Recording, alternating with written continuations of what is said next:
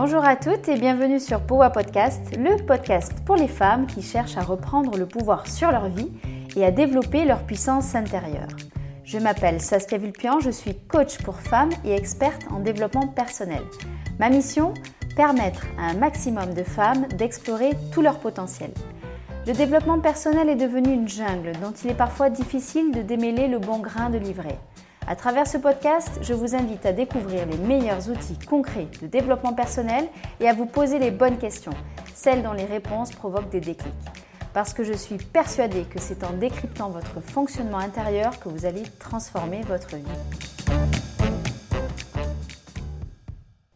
Bonjour à toi et bienvenue dans cet épisode 23 de Poa Podcast dans lequel je te propose d'aborder une erreur majeure que j'observe dans les coachings que je fais à propos du lâcher-prise.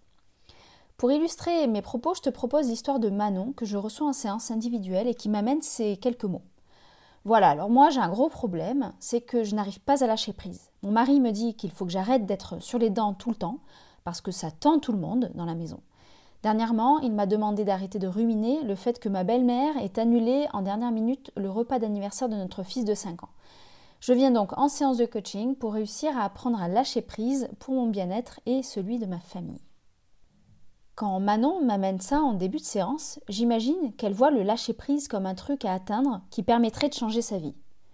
Je ne vais pas te contredire si tu penses que le lâcher prise peut être un game changer pour la vie de celles qui arrivent à l'appliquer dans leur quotidien. Cependant, dans la façon qu'on a de parler de cet outil, si on peut appeler ça un outil, on fait une erreur qui, je pense, est au cœur des difficultés de nombreuses femmes euh, de s'en approprier le concept. Lorsqu'elle me dit je viens en séance de coaching pour apprendre à lâcher prise, c'est pour moi comme si elle disait qu'elle voulait apprendre à faire euh, de la peinture d'un coup, d'un seul. Comme si elle cherchait à trouver un paquet avec marqué dessus peinture et qu'il suffisait de se saisir de ce paquet pour qu'elle sache tout peindre et avec n'importe quelle technique. En effet, comme pour d'autres concepts de développement personnel, le lâcher-prise est parfois vécu comme quelque chose que l'on découvrirait au détour d'une réflexion et qui nous permettrait de lâcher prise sur tout pour tout le reste de notre vie. C'est assez typique d'une pensée binaire contre laquelle je me bats régulièrement dans mes coachings de groupe. La pensée binaire, ici, s'illustre par l'idée que soit on sait lâcher prise, soit on ne sait pas lâcher prise. C'est tout noir ou tout blanc.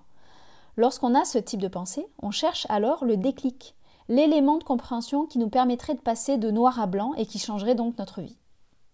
Cette façon de penser a plusieurs inconvénients et je te propose de les décrire ici. Premier inconvénient, c'est de nous pousser à n'être attentifs qu'aux gros éléments, aux grosses prises de conscience, aux gros changements, alors que le développement personnel, c'est aussi, et j'ose dire surtout, des petits pas qu'on met en place, de petites expériences qui nous invitent à faire de l'essai, erreur, apprentissage, puis essai de nouveau, etc. À force de chercher du regard l'explosion, on passe à côté de tout un tas de petits feux d'artifice qui, mis bout à bout, peuvent être un vrai game changer dans notre vie. L'idée est alors de sortir de cette idée de gros paquets à trouver et de partir à la découverte de petits signaux au quotidien. Deuxième élément, on imagine aussi que lorsque l'on va découvrir ce gros paquet du lâcher prise, on va réussir à lâcher prise sur tout. Et c'est d'ailleurs peut-être euh, pour ça que ce concept est aussi fantasmé en général. L'idée est au contraire de comprendre que dans la plupart des situations, on lâche prise de manière progressive. Ça commence par une situation, peut-être sans enjeu particulier. On comprend euh, qu'il ne sert à rien de s'accrocher, qu'on perd du temps, qu'on perd d'énergie. Puis une fois que ce lâcher-prise est vécu, sur cette petite situation à plusieurs reprises, euh, pour, des situations qui, qui n'ont pas trop d'enjeux, l'exploration pourra alors se faire sur des situations plus délicates, avec des enjeux plus grands. La vie est un vrai terrain de jeu pour explorer le lâcher-prise. L'idée que l'on fonctionne par progression successive permet justement de lâcher prise lorsque l'on est dans la recherche un peu frénétique de résultats en développement personnel.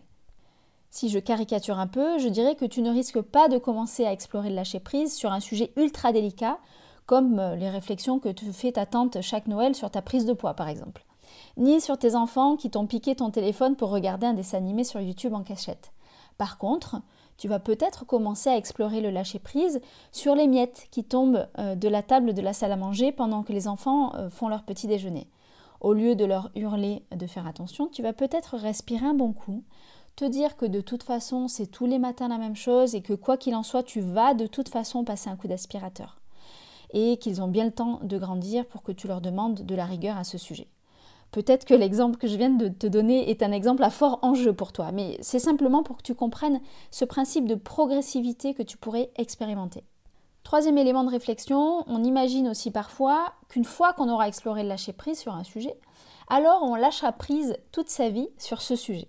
Certes, il est très fort probable que si tu as compris intérieurement et profondément qu'il était inutile de t'accrocher et de chercher à contrôler une circonstance que tu ne contrôles pas, il y a de fortes chances que tu ne retombes pas dans les travers d'une frénésie de contrôle. Mais il est intéressant de rester humble et de se dire que le lâcher-prise se pratique un peu tous les jours pour en garder euh, la mécanique et entretenir la dynamique, mais qu'il est tout à fait possible qu'on dérape de temps en temps et ça c'est vraiment ok.